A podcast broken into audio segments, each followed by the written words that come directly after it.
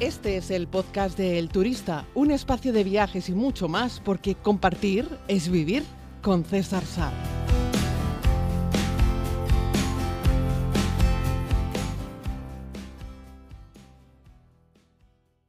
Saludos a todos y a todas, querida comunidad. En ocasiones entendemos que la vida pasa demasiado rápido y creo que no nos falta razón. Y también en ocasiones añoramos los tiempos en los cuales íbamos sin teléfono móvil a cualquier sitio. Salíamos, éramos niños, adolescentes y nuestros padres, padres nos decían, vuelve antes de que se ponga el sol. Y no había un teléfono, un WhatsApp en el que localizarlo. Hoy en día los niños hasta llevan un AirTag en el, no sé, en la mochila o en las llaves y así la gente, los padres pueden saber en todo momento dónde están los niños o tienen el teléfono geolocalizado y los padres acceden y ven dónde están los críos en todo momento. El tema de hoy no va sobre viajes y geolocalización, pero sí va sobre modos y formas que tenemos de socializar, de entretenernos entre nosotros mismos. Ya sé lo que estáis pensando, que hoy en día estamos todos enganchados a los teléfonos, pero tampoco es de todo cierto. En nuestro país en concreto, la gente socializa mucho en torno algo para beber y sobre todo algo para comer. Como dice mi querido amigo Tomás, que vive en Nueva York, pero que es español, cada vez que viene a España, pues a ver a los amigos, a ver a la familia, dice que él engorda siempre un par de kilos cuando, cuando viene, y eso que vive en Estados Unidos, pero allí él come sano. Pero cuando viene a España, el cariño se demuestra siempre en torno a un plato de comida, a una mesa. Y sobre eso es sobre lo que vamos a hablar hoy. Es el tema que nos proponía Elena. Vamos a escucharla. Hola César, buenos días. ¿Qué tal? ¿Cómo estás? Bueno, primero de todo felicitarte por estos podcasts. Te llevo escuchando desde el primer día y bueno, son una maravilla y cada día con ganas de, saber qué nos vas a contar, ¿no? Em, bueno, mi tema, mi propuesta es, tú que has viajado tanto, eh, ¿cuál sería el ocio en, cada país?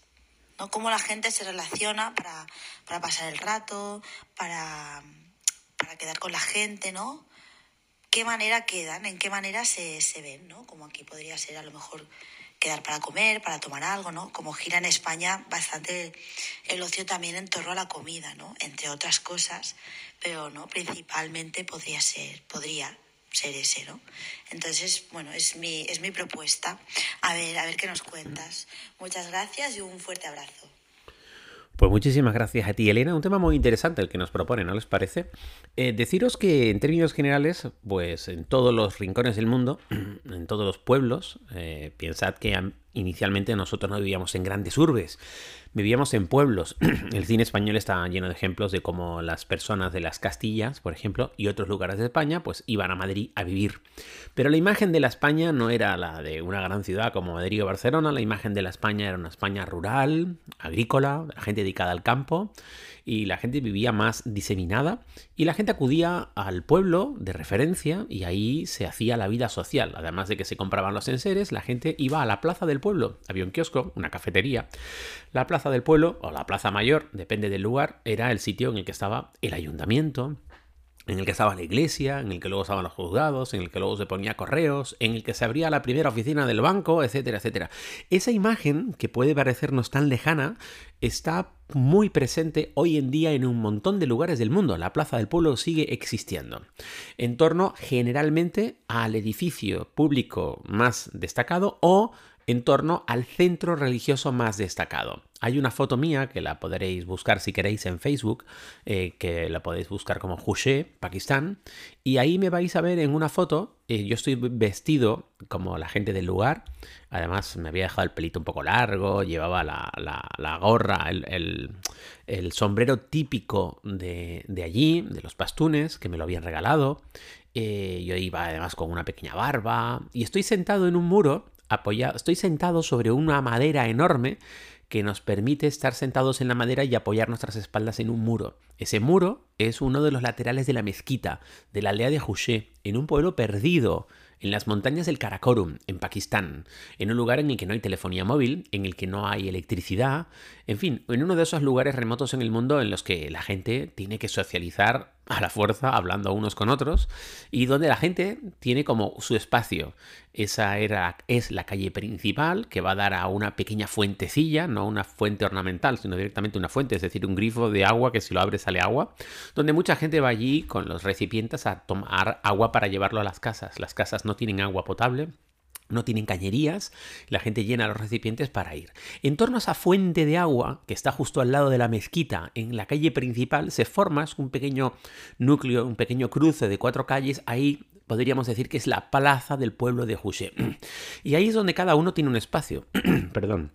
La gente mayor es la que se puede sentar apoyándose, apoyando su espalda en la propia mezquita. El resto se van sentando en otros lugares. Y ahí lo veis, hay como un pequeño código. Bueno, pues yo me senté allí con la gente mayor del lugar. Estuvimos, yo diría que conversando. La realidad es que ni ellos hablan inglés, ni, ni yo hablo eh, farsi, ni pastún, ni nada, o sea que es difícil ahí la comunicación, pero bueno, más o menos nos íbamos entendiendo, les hacía gracia. Yo estaba acompañando a Sebastián Álvaro, que allí es muy conocido en aquel pueblo, la gente le quiere muchísimo, y yo era pues uno de los blancos que cada año va con Sebas. Yo no cada año, pero Sebas va cada año y cada año va con gente diferente, sobre todo porque tiene la facilidad maravillosa de, de liar en el buen sentido de la palabra, pues oftalmólogos. Entonces se lleva un grupo de oftalmólogos y les hacen revisiones oculares a los niños. Otro año se lleva un grupo de, yo qué sé, de lo que sea, de cualquier especialidad médica y todos los años y va haciendo revisiones a la gente del pueblo, hacen estudios. Es muy en, está súper bien, hace una, labor magnífica. Lo, lo, traigo esto para deciros que para mí ese es el mayor exponente de socialización en, en el muro de la fachada de la mezquita de Juché donde la gente va allí a conversar. Y allí se cuentan sus cosas. Allí es donde la gente se pregunta qué tal está tu hijo, qué tal está tu mujer, y cómo está de enfermo tu padre. Y la gente ahí socializa en torno a esa fuente de agua. De ahí lo podremos multiplicar, yo que sé, en el norte de Vietnam, en la plaza principal de la zona de Sapa, encontramos a los Mon rojos y a los Mon negros, que son dos etnias eh, clavados, eh, son iguales. Las ropas exactamente igual, lo único que cambia es que unos tienen unos bordados eh, sobre un fondo negro y otros tienen unos bordados sobre un fondo rojo. Y son las dos etnias. Por supuestísimo, está fatalmente visto que un chaval o una chavala o quienes sean se enamoren de alguien de la otra, ¿no? De la otra etnia. Tienen que estar los rojos con los rojos, los negros con los negros, pero se reúne en torno, en torno a una plaza que está como partida en dos. De hecho, está perfectamente diferenciada. Y ahí es donde socializan. En todos los países de la cuenca mediterránea, la gente socializa en torno a una comida. Lo hacemos en España, lo hacemos en Grecia, en Italia, en Turquía, en Túnez, en Egipto. Eh, esto lo podríamos extender también a prácticamente todos los países musulmanes. Y si queremos, lo podemos extender a todos los países con una cultura mayoritariamente judío-cristiana. O lo podemos extender a todos los países que tienen una cultura religiosa del el libro. Si bien es cierto que en España nunca quedamos para socializar para dar un paseo, es algo que sí hacen, por ejemplo, los estadounidenses. De hecho, no os llama la atención que tú dices, caray, pero es que estos dos, que tienen un chanchullo, la típica película policíaca, ¿no? Han quedado en un parque, cada uno se sienta en un asiento, en una parte del banco, y ahí es donde intercambian los secretos o incluso se pasan las cosas, ¿no? Los documentos, los secretos. Han quedado en un parque, porque no quedan para comer, más discreto, ¿no? Eh, en España quedaríamos para comer. De hecho, los casos de corrupción en España se pillan siempre poniendo micrófonos en los restaurantes a los que van los políticos y los empresarios a comer. No en, en los parques, pero nuestra cultura no es quedar para pasear. Si tú le dices a alguien en España que vas a socializar, hombre, cuando tienes 15, 20 años y vas a la plaza del pueblo a comer pipas en un banco, sí, está claro, ¿no? Pero cuando ya tienes unos años, la gente no queda para pasear por, el, por, un parque, para charlar, para, ay, nos quedamos hoy y vamos a, como mínimo, tomar un café, como mínimo. Socializamos en torno a la comida, a la bebida. Eh, por ejemplo, en Japón se, socializa o se socializaba mucho en torno a la ceremonia del el té, porque ellos valoran mucho la calma, la armonía, ellos quieren tener una dedicación plena, además ahí dejan los teléfonos móviles, etc. ¿no? Eh, bueno, también van a los bares eh, informales y también por supuesto van a comer. Esto de comer se ha extendido en todos los lugares, ¿vale? En Brasil se socializa en torno a la comida, pero estos le añaden la música, ¿vale? Hacen muchas reuniones familiares, muchas, muchos churrascos, que son como nuestras barbacoas, pero casi todo lo que tiene que ver con socializar en Brasil, por ejemplo, empieza con una comida pero termina con un baile. Eh, o porque alguien pone música allí y de repente se levantan y echan unos bailes y tal y cual. O porque directamente alguien saca un instrumento y se ponen allí a tocar. Muchas veces mm, instrumentos de percusión y cuando te quieres dar cuenta están todos dándole a la samba. Yo sé que esto, eh, ojo, todo lo que estoy diciendo mm, puede sonar un poco a estereotipo. Ni todos los españoles bailan flamenco, ni todos los brasileños bailan samba. Está claro que no, ¿vale? Pero la realidad es que en Brasil la samba y la música en los encuentros sociales están muchísimo más extendidos que lo que podría estar en España, por supuesto, el flamenco, donde el 95% de la gente cada vez que se encuentra no se dedican a bailar flamenco, ¿vale? Pero en Brasil sí lo podríamos poner como al final de cualquier encuentro social, em, empezando por, por una comida, ¿vale? Sin embargo, tenemos en países como Nigeria y otros muchos países africanos que la socialización se realiza en torno a las celebraciones religiosas, es decir, la gente va el domingo a misa, a las iglesias o también a las mezquitas, que hay muchos musulmanes, o en torno a las bodas o a los cumpleaños o a cualquier festividad cultural que tenga una vinculación religiosa y ahí es donde la gente socializa. Eh, entonces es muy normal en todas las iglesias africanas de origen cristiano, por ejemplo, aunque luego hay como mil subcategorías, son cristianos, pero luego hay 18 millones de, podríamos llamarlo sectas o, o otras religiones dentro del cristianismo que eh, la gente va allí el domingo y ahí es donde la gente socializa. La gente además se viste, se pone bonita, se perfuma, etcétera. Personas generalmente muy humildes. Pero el punto de encuentro, la forma de socializar una vez a la semana es directamente en el encuentro eh, religioso. Nuestros queridos amigos australianos socializan buscando actividades al aire libre. Por ejemplo, en parques, en playas, en, las famosas Barbies, que son las barbacoas que tienen en esas zonas comunes cerca de las playas. Os he hablado de ellas en la serie y os he hablado de ellas en el podcast. Es como un parque, una zona verde que tiene barbacoas, eh, rodeada de pinos, de vegetación, que está justo anexa a una zona de playa. Esto en la costa. Ojo, decir que el 90 y 5% de la población este, en, Australia vive en torno a la costa, en el interior vive muy poca gente, aunque también hay estas zonas de barbacoas en el interior. Vamos, que la gente disfruta mucho en cuanto sale un rayo de sol, les encanta practicar deportes al aire libre, socializan mucho realizando deportes. La gente queda en Australia pues para hacer surf o queda para dar un paseo en bicicleta, por ejemplo, ¿vale? Los italianos, como decía, hacen una socialización muy como los españoles en torno a la comida, yo me atrevería a decir que los italianos siguen siendo más familiares aún que los españoles, ¿vale?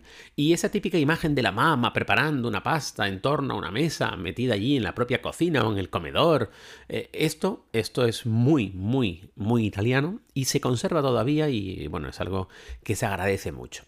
Eh, me viene a la mente más formas de socializar, que lo habréis visto en la primera temporada de la serie, cuando en Mongolia, por ejemplo, o en todos los países de Asia Central, eh, se, socializa en torno al té, ¿vale? Típico, pero también, sobre todo, a la leche de yak. Y es que ponen esa leche fermentada eh, que es una leche bastante rancia, en un cuenco de madera, eh, y lo van, se sienta todo el mundo en el interior de la yurta, en un círculo, porque la yurta es circular, y se sientan con la espalda eh, dándole al borde de, de la construcción en sí, y van pasándose un cuenco que muchas veces es leche de yak, otras veces es una mezcla Em, de té con leche, ¿vale? Y ahí se comen muchos lácteos, mucho queso, es un queso muy fuerte, ¿vale? Se come también como una mantequilla. Esto también se come en el norte de Pakistán también, ¿eh? Y ahí es donde se socializa, bebiendo un té, tomando una leche, compartiendo un quesito y todo va rulando, va pasando de mano en mano. Y bueno, la verdad es que está muy bien, ¿no? Eh, más formas. Eh, ¿Qué más? ¿Qué más? ¿Qué más? Eh, mm, mm, mm. bueno, eh, en Kenia, por ejemplo, se socializan mucho haciendo actividades eh, recreativas en grupo. Lo vimos también en la segunda temporada de la serie, lo vimos también en, Namibia, en una zona de Namibia, también en una zona de Botswana, lo vimos también en una zona de Kenia. La gente en estas zonas de África les gusta mucho quedar en un espacio abierto, o sea, se reúnen, eh, son varias aldeas y se reúnen los miembros y hacen juegos, juegos mm, de palmas de manos, de mm, hacer un corro a la pata coja y a esto le van añadiendo música y empiezan de día y ya terminan de noche. Cuando ya llega la noche encienden una fogarera, ahí ya hay música, ahí ya beben, ahí ya se emborrachan, ahí ya la terminaron de liar. Pero durante las horas de día, que en realidad es como dos horitas antes de que se ponga el sol, cuando ya han terminado sus tareas relacionadas con, pues, con el campo o con la caza o con el tema de la ganadería, ahí es cuando tienen un rato de asueto y les encanta no juegan con una PlayStation, juegan, pues eso, a juegos de palmas, eh, juegos de palabras, y se, se, reúnen en pequeños corros y juegan. Eh, todos, chicos y chicas, van todos juntos, pero no chicos y chicas, solo gente joven, también la gente mayor juega. Eh, también les gusta mucho pues darle una patada a un balón mm, o simplemente correr. De hecho, Kenia es uno de los lugares del mundo que mejores atletas da. Pero en términos generales se hacen muchos juegos, lo que podríamos entender nosotros como juegos de mesa, pero que no son juegos de mesa, sino eh, eh, quitando la mesa, juegan allí. Yo que sé, juegan a veces con algo que es como lanzar como unas piedras, parecería una canica, pero no es exactamente una canica, pero en realidad tiene que ver con acercar una serie de piedras pequeñas a una piedra grande, que tampoco son unas bochas porque se juega con los dedos. Bueno, es muy curioso. Juegos de estos en África para entretenerse tienen un montón, un montón. Eh, y la verdad es que da gusto verles. Y se lo pasan en bomba y se ríen un montón. De hecho, ya te digo que lo incluí en la segunda temporada de la serie, alguna de estas escenas, sobre todo cuando estamos con la tribu de los bosquimanos y nos enseñan a cazar, nos enseñan a hacer eh, pues unas, cuerdas con estos vegetales. Ahí les acompañamos a la aldea y vemos cómo, cómo juegan. Y la verdad que fue muy entretenido. Me gustó muchísimo. Vamos dando saltos de un sitio para otro, ¿vale? Tailandia. Pues mira, en Tailandia funcionan mucho y hay muchísimo los mercados nocturnos y los festivales callejeros. Esto es lo que les encanta. A los tailandeses les encanta cuando se pone el sol salir e ir a un mercado nocturno, el que sea, porque hay 18 millones, a comprar no se sabe muy bien qué, porque, porque no se puede ir todo el día a comprar, pero sí, ellos van todo el día a comprar. Y les encanta comer la comida callejera, ¿vale? Y hacen como pequeños espectáculos callejeros, la atmósfera es muy, muy animada muy festiva. De hecho, cuando te metes en uno de estos mercados nocturnos de Tailandia, piensas que es que hay alguna celebración especial. Y no, es que es así. De hecho, ellos tienen su pequeño código. Los martes van a uno, los viernes van a otro, los sábados van a otro. Los mercados callejeros nocturnos eh, repletos de cosas para comprar y repleto de cosas para comer, pequeñas cosas para comer, es el tope de gama de la socialización en Tailandia y cuando vas te encuentras que allí están los jóvenes, lo típico, ¿no? Chaval, la chavala, no sé qué, tal. Y ahí es donde en torno a esto ves cómo van socializando. También van parejas, con niños, en fin, la gente hace vida en los mercados nocturnos, ¿no? Si nos fuésemos a algunos países del norte de Europa, podríamos decir que muchos de ellos, eh, en los meses donde se puede, porque en invierno la gente está encerrada en casa jugando, haciendo puzzles, hoy en día con la PlayStation, pero en su día hacían muchos puzzles en todas las casas de los noruegos, suecos, finlandeses, rusos. En todas esas casas hay un armario con, unas puertas o unos cajones que está repleto de juegos de mesa, de todo tipo. El ahorcado, hundir la flota, el, no sé, Scattergories, puzzles, hay un montón de puzzles. Y de hecho era muy común, y todavía sigue siéndolo, sobre todo en lugares como Rusia, que la familia tenía como una mesa grande, la mesa del comedor, y ahí van haciendo un puzzle de no sé cuantísimas miles de piezas que tardan tiempo en hacerlo y le van colocando encima una madera. Debajo quedan las fichas, la madera que le colocas encima cuando necesitan la mesa para comer, cenar, hacer cualquier otra cosa. Y van quitando y poniendo esa madera, es como un tablón, y debajo está la propia mesa en sí, y ahí es donde está el puzzle que están montando. Así es que mm, en todos estos países se utiliza mucho el tema de los puzzles y los juegos de mesa en el interior y ahí la familia socializa y quedan pues los padres con los hijos y los abuelos o con los primos y van a casa de uno de ellos y ahí pasan la tarde jugando a las cartas o a cualquier cosa. Eh, antiguamente se escuchaba la radio mientras jugaban, conversaban sobre X cosas, pero era un rato de asueto, no era un rato para hablar de cómo te va el trabajo, no, no, no, eso lo dejaban para otros momentos. Hoy en día, los noruegos, suecos, finlandeses, la gente del norte, en los meses más cálidos, lo que hacen sobre todo es reunirse para compartir actividades de senderismo eh, o de acampada. Eh, les encanta salir a caminar quedamos para ir a caminar, el sendero de no sé qué. Yo, bueno, recuerdo cuando era niño estábamos en Suiza que cenábamos muy pronto, cinco y media, seis, y desde, desde que cenábamos seis, seis y media, perdón, ¿eh? no cinco y media, seis, sino seis, seis y media, hasta que se ponía el sol en verano, que el verano el sol se ponía ahí nueve y media, diez, once, casi once de la noche, salíamos al bosque que estaba cercano a coger moras o a dar un paseo para bajar la comida. Eh, era algo muy habitual y te encontrabas que había un montón de suizos, pero eso ocurre también en Alemania, en Francia, Centro Europa, que la gente sale a dar un paseo. Ahí se encuentran a los vecinos, el vecino de al lado sale más o menos en el mismo momento, le acompañas y ahí vas socializando un poco. La gente queda para dar un paseo. Esto lo hace también mucho los alemanes, pero dar un paseo me refiero en la naturaleza abierta, a las afueras del pueblo. En la India, eh, la gente se reúne en, grupos eh, fundamentalmente en torno a los centros religiosos, a las ceremonias religiosas familiares. Siempre hay algún tipo de festividad religiosa, es impresionante. O sea, no sé cómo lo hacen en la India, lo hemos mostrado en las dos temporadas de la serie. En la India siempre hay algo religioso y si no están venerando a un santo, a un dios, un cumpleaños de un dios, de un santo, lo que sea, están celebrando el cumpleaños de un miembro de la familia. Y ya con eso tienen una fiesta montada y son Dios y la Virgen. Así es que los indios viven en una especie de permanente celebración en la cual les permite socializar porque son muy familiares y ellos para ellos la familia es súper importante y ellos van con toda la familia a todos lados. De hecho, me encanta cuando estás de viaje por algún lugar de Europa y te encuentras, yo qué sé, en un monumento mm, europeo, yo qué sé, te encuentras ahí enfrente de, las casas del Parlamento en Londres y, te fijas en la gente que tienes alrededor y a lo mejor tienes una familia india, que a lo mejor uno de los miembros es británico, ya nació incluso en Reino Unido, y se ha traído a la familia de India para que ve, conozca la ciudad. Y cuando tú te fijas, esto nunca es un matrimonio con un niño. Estos son siempre 10, 12, 15 personas. Es espectacular. Son un montón de miembros familiares. Y te ves a las señoras más mayores, que van vestidas con los sharis, con las ropas tradicionales. Entonces, bueno, dices, wow, esta señora ha salido de, aunque tenga dinero, ha salido de un pueblo, de una ciudad de la India, con todo lo que ello significa y tiene, está paseando mm, por aquí, por Londres, ¿no? Y me, me causa mucha simpatía, me causa mucha admiración, me gusta mucho verlos, pero son un montón. Los indios se mueven siempre en familia y son siempre muchos los individuos. Así es que ellos, fundamentalmente, socializan en torno a algún tipo de ceremonia religiosa o alguna festividad familiar. Y ahí es donde, donde, donde quedan, ¿no? ¿Qué más podemos decir?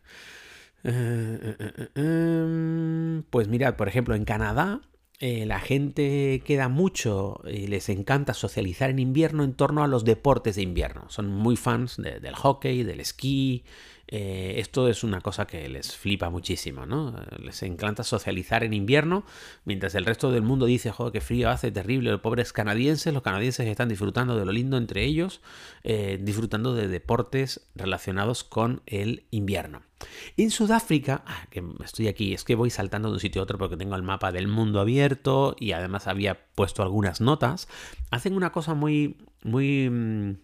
Muy, muy famosa allí que se llama el Bryce, que son unas barbacoas eh, que reúnen a un montón de amigos en torno a una parrilla y ahí hacen como una pequeña socialización. Ojo, las braais típicas de Sudáfrica no tienen que ver con las eh, barbecues que hace la comunidad, los sudafricanos blancos que vienen con ese origen eh, alemán, ese origen holandés, no, tiene que ver con eh, la, forma de socializar del 95% de la población negra, que eran unas barbacoas súper espartanas, súper humildes, ¿vale? Son cuatro hierros, en la parte de arriba había medio bidón de algo cortado, ahí le han echado un poco de cartón, le ponen una, una parrilla y luego ahí encima asan algo.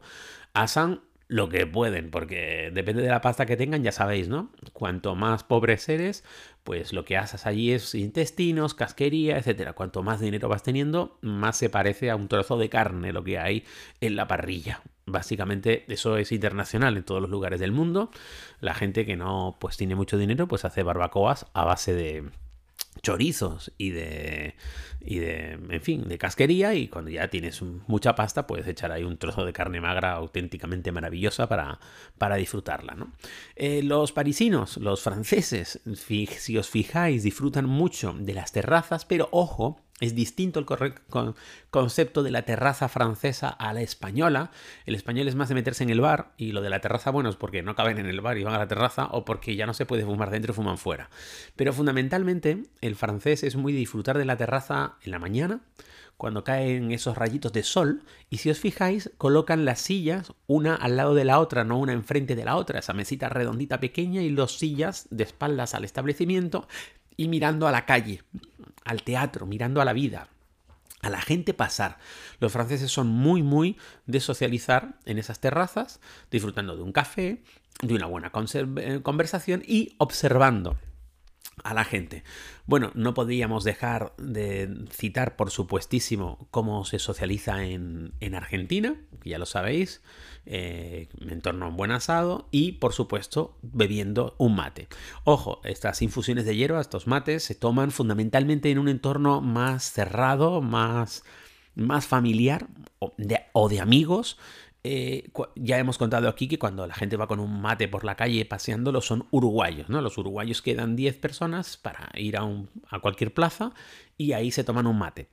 No te digo que los argentinos no tomen también un mate en una playa o en un parque, pero no sacan el mate a pasear a todos lados. Ahí podríamos decir que reside la diferencia, pero sin duda alguna el mate es una muy buena manera de socializar, pero ya requiere un cierto grado de intimidad o de conocimiento de la persona con la que compartes el mate.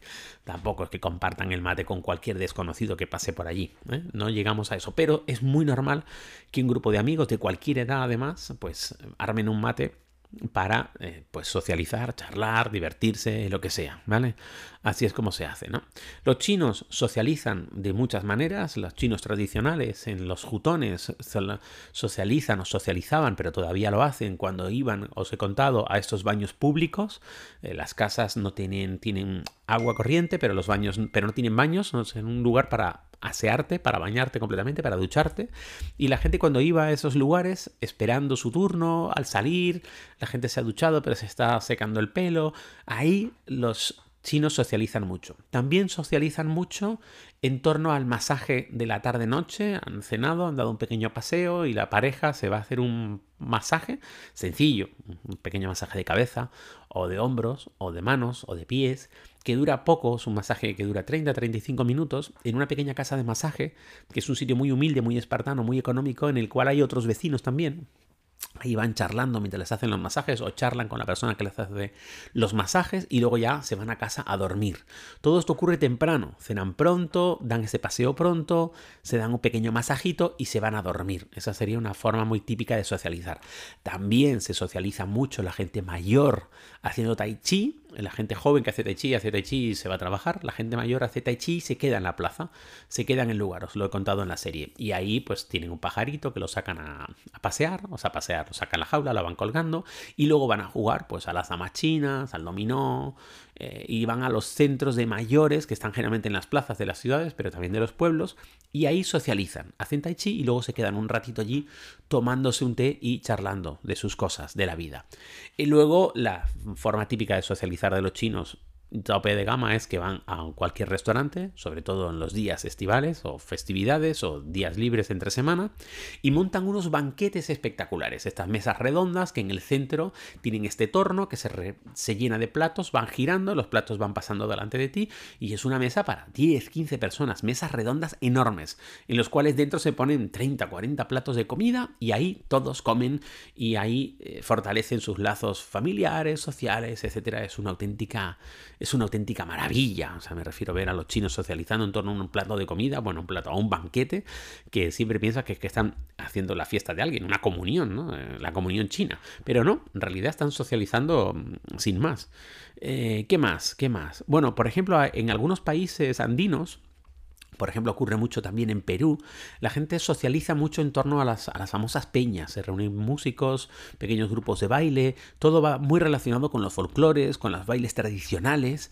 Y la gente disfruta de la comida, de la bebida. Esto no se ha perdido, se mantiene mucho. Es algo muy bonito de ver. Lo puedes ver en Perú, lo puedes ver en Bolivia, lo puedes ver en algunas zonas de Ecuador, lo puedes ver en algunas zonas de Colombia. Y es magnífico. La gente preserva, mantiene mucho su identidad, su cultura, sus tradiciones. Y la gente se sigue quedando en los sitios para disfrutar de un evento folclórico. Y bueno, me parece sensacional. Y bueno, y para ir terminando, pues yo quería decirles que en Corea del Sur, donde los jóvenes van como, como, como twins, que son mm, pareja o no son pareja, son chico-chica o chica-chica o chico-chico o lo que sea, da igual, son amigos simplemente, ni siquiera hay una relación sentimental amorosa. Y les encanta de yo voy con un pantalón azul y una camisa blanca y tú vas con una camisa azul y un pantalón blanco y somos dos amigas y tenemos más o menos el mismo pie y hemos ido a comprar unas zapatillas deportivas de salir a pasear con unos vaqueros y hemos comprado unas azules y unas blancas y yo llevo el derecho blanco y el izquierdo azul y tú al revés, por ejemplo. Les encanta combinar estas cosas. También les encanta a las chicas que a su chico llevarlo también niquelado. Es como responsabilidad de uno de los dos miembros de la pareja llevar al otro niquelado. Generalmente es la chica la que lleva al chico eh, así, un poco con, con este look.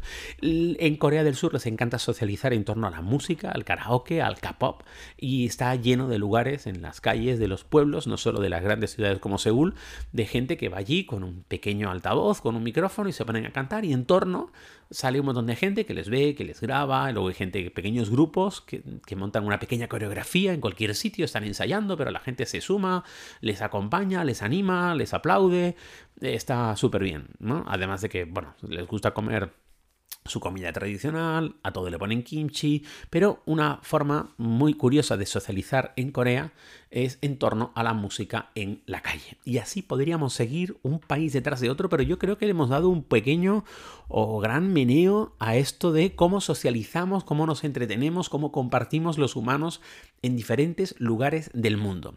Un abrazo muy grande. Recuerda que tú también puedes enviarme tu propuesta mandándome una nota de audio por Instagram o por Facebook. Y aquí vendremos, pues, para compartir con toda la comunidad. Cuídense mucho. Espero que hoy hayan quedado también con sus amigos para hacer, no sé, lo que más les apetezca. Y si aún no lo has hecho, puedes suscribirte a más contenido en los diferentes canales como YouTube, Instagram o Facebook buscando a César Sar. Gracias por escuchar este podcast El Turista, que es gratuito porque compartir es vivir.